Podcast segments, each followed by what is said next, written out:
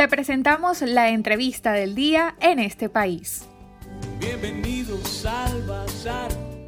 Los empleados públicos se mantienen en pie de lucha exigiendo mejoras salariales en medio de una crisis que ha afectado a los bolsillos de los venezolanos. Por esta razón, este gremio también ha sido seriamente golpeado por la migración de buena parte de la masa laboral. Para hablar de este tema tenemos esta tarde al presidente de la Federación Unitaria Nacional de Empleados Públicos, FEDEUNEP, Antonio Suárez. Antonio, bienvenido a los micrófonos de En este país y a la Red Nacional de Radio Fe y Alegría. ¿Cuál es el promedio que se está pagando en salarios a los trabajadores de la administración pública y qué propuestas le han presentado sobre este tema al gobierno central? Buenas tardes. Bueno, los salarios de la administración pública en Venezuela representan el salario más afectado por la crisis, por la hiperinflación, por el mal gobierno, diríamos por las malas políticas públicas, por una errada política de la administración pública que entonces ahora a golpe y porrazo se pretende modificar y se pretenden hacer las correcciones en afectación clara del trabajador de la administración. Se fue dando, se tomó la administración pública como una piñata a la cual se le podía ingresar personal este, de distinta, cuando la ley establece un concurso, eh, no se hizo de esa forma y evidentemente que eso nos afectó en gran manera porque este, se perdió la eficiencia y la eficacia. No se premió la buena gestión o la buena, el buen trabajo por decirlo de alguna manera, de los trabajadores, el empleado o el servidor público, sea empleado o obrero. Entonces, nos conseguimos unas escalas, la última de, recordemos que fue, se produce con el incremento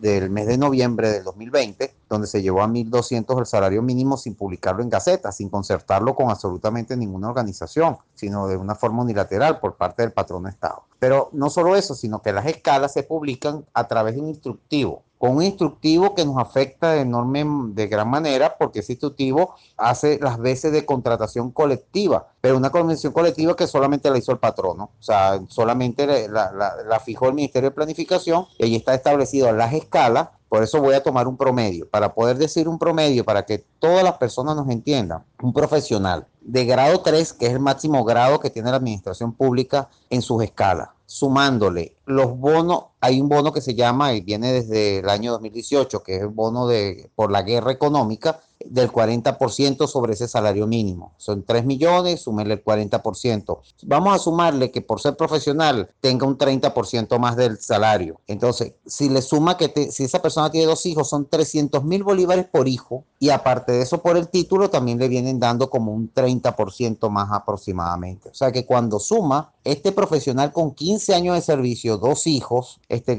devenga un promedio así como algo de, de, de 5 o 6 dólares. A esto hay que sumarle un nuevo bono que se está dando a través del carnet de la patria, en que se inició el pago a partir del mes de enero de 2021, que corresponde a algo así como entre 11 millones de bolívares fuertes para los activos y 8 millones para los jubilados.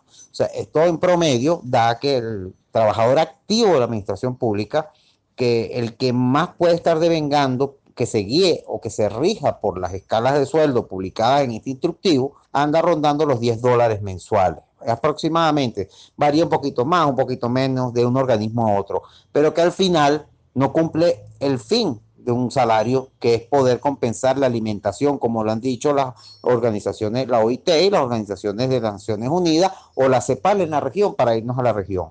Cuando hablamos de un obrero raso o hablamos de un empleado de bachiller 1, 2 o 3, pues por supuesto esto baja sustancialmente a unos 5 o 6 dólares.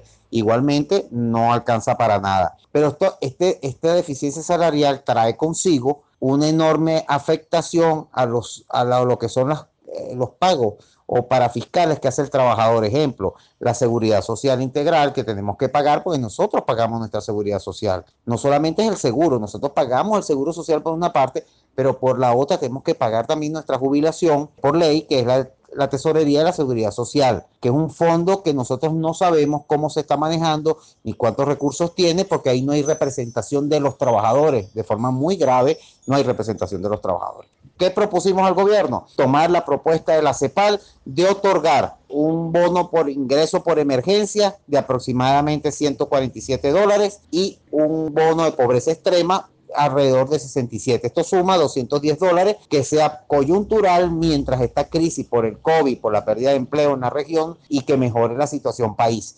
¿Cuáles son los beneficios con los que aún pueden contar los trabajadores de la administración pública? Uno de los principales beneficios que mantuvo, mantenía a decir apegado al trabajador, al servidor público, fue obrero empleado, administrativo y que la gente hacía carrera, hacíamos carrera en administración, era lo que se conocía como el sistema de salud, porque nuestro sistema de salud, a pesar de que no venía de un sistema de seguridad social, se había ido consolidando en el tiempo. ¿De qué manera? Pues sencillamente como un HCM o fondos administrados de, de salud que cubrían las atenciones médicas, todo lo que era medicina preventiva y curativa de, de nosotros como trabajadores, pero también de nuestro grupo familiar. Era quizás el beneficio más importante el logro más significativo que las organizaciones sindicales de la administración pudimos obtener y pudimos lograr y alcanzar. Y esto este, estaba, está consolidado en nuestras convenciones colectivas está consolidado en la convención colectiva Marco y todo eso fue violentado. Entonces nosotros, como al menos como FEDUNEC, nosotros planteamos el tema salarial, lo vamos a, por supuesto, apoyar y a respaldar a las otras organizaciones hermanas. Pero en cuanto a FEDUNEC, vamos a hacer énfasis en todo lo que tiene que ver con el diálogo, en las instancias que sea y con los actores que sea. Nosotros vamos a insistir con la necesidad de buscar un sistema de salud para los servidores públicos, que deberá ser contributivo, es cuestión de conversarlo en la mesa, que podamos llegar a concertar y a concentrar los servicios médicos de la administración pública. Mire, es importante destacar que en cada organismo de la administración pública hay un servicio médico y ese servicio médico actúa de forma aislada al sistema público de salud. No está coordinado con ese sistema público, pero cuando decimos sistema público es que nosotros estamos exigiendo que se construya una seguridad social para el servidor público, porque sabemos muy bien que suscribir convención colectiva suscribir contratos de seguro para que cubran las necesidades reales del trabajador y su familia va a ser cuesta arriba en este momento por las diferencias. Sencillamente, lo que puedes pagarle a un seguro privado para que te haga protección a tu grupo familiar y lo que está costando el servicio de la medicina privada en Venezuela. Les recordamos que estamos conversando esta tarde con Antonio Suárez, el expresidente de la Federación Unitaria Nacional de Empleados Públicos FEDEUNEP. ¿Tiene alguna estadística sobre la masa laboral que se ha ido de la administración pública, ya sea por emigrar, por ir al privado o emprender? De irse de la administración pública, la migración ha sido otro de los factores que nos ha afectado en eficacia y eficiencia. La administración pública se ve afectada y por supuesto el servicio que se presta a la colectividad en los distintos ámbitos, llámese comunicaciones, lo vemos en aseo urbano, lo ves en todo, porque la gente calificada por supuesto va buscando mejorar su calidad de vida para ellos y su grupo familiar. Entonces, evidentemente, al no conseguirlo en el país, pues tiene que emigrar fuera de él. Entonces, evidentemente que la gente que se ha ido quizás no ha sido en un número tan importante quizás como ha pasado quizás en otros sectores, en otras actividades de la vida nacional, pero sí, el, por lo menos el sector salud es uno de los más afectados, porque la calificación de nuestro personal de salud es muy alta en comparación a lo que están devengando, y por supuesto iban a buscar otros, otras mejoras, otros horizontes de vida para ellos. Igual sucede con la educación. Nuestra educación es de excelente calidad, muy preparados nuestros docentes a nivel nacional y por, en de todos los niveles. Y por supuesto que van a buscar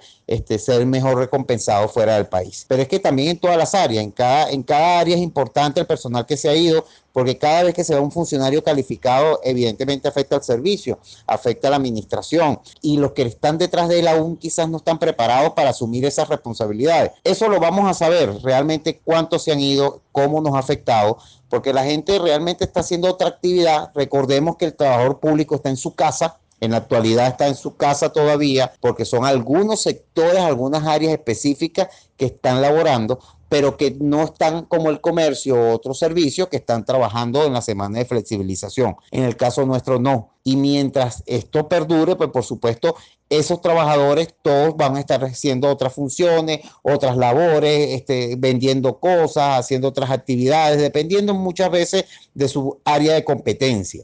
Pero lo más importante y relevante es que esto todo se va a saber quiénes somos, dónde estamos, con qué contamos. Es cuando se haga un censo institucional de la administración pública auténtico, real, este no es el momento, por supuesto hay que esperar que la pandemia cese, se reduzca, que el sistema de vacunación pues haya avanzado, que, los niveles de, de, contagio estén, estén, vamos a decir que niveles más bajos, para poder empezar, que podamos retornar a la vuelta al trabajo y podamos hablar de un censo institucional para cerrar, Antonio, ¿cuáles son los sectores de la administración pública que se han visto más afectados por la migración del personal?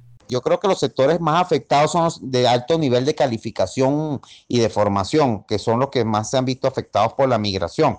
Si tú me hablas por lo menos de comunicaciones, ingeniería, el área de comunicaciones se han visto muy afectados. ¿Por qué? Porque ese, ese personal altamente calificado, incluso desde el obrero hasta el ingeniero de mayor nivel, este, por supuesto, ha buscado otros horizontes fuera del país, evidentemente. Igual sucede con esos trabajadores técnicos de alta calificación del metro de Caracas, por poner un ejemplo, o del metro de cualquier ciudad, a nivel de ferrocarriles también. Entonces, todo ese personal de ingeniería calificado que está en Venezuela es igual que obras. ¿Cuántas obras hay en el país? Que no sean las obras que se hacen con, con instituciones, vamos a decir, foráneas como chinos, iraníes, bielorrusos. ¿Cuántos hay? ¿Cuánto personal calificado ha conservado el Ministerio de Hábitat y Vivienda? Al contrario, uno de los organismos peor pagados de la administración pública es el Ministerio de Hábitat y Vivienda, que no protege a sus jubilados, que no les tiene HCM, no les tiene servicios funerarios, y no solo eso, es que no resuelve ni siquiera lo de la que llaman las bolsas CLAP ni, ni jornadas de proteína, cosa que se hacen algunos que otros organismos. Pero es que allí es donde hemos visto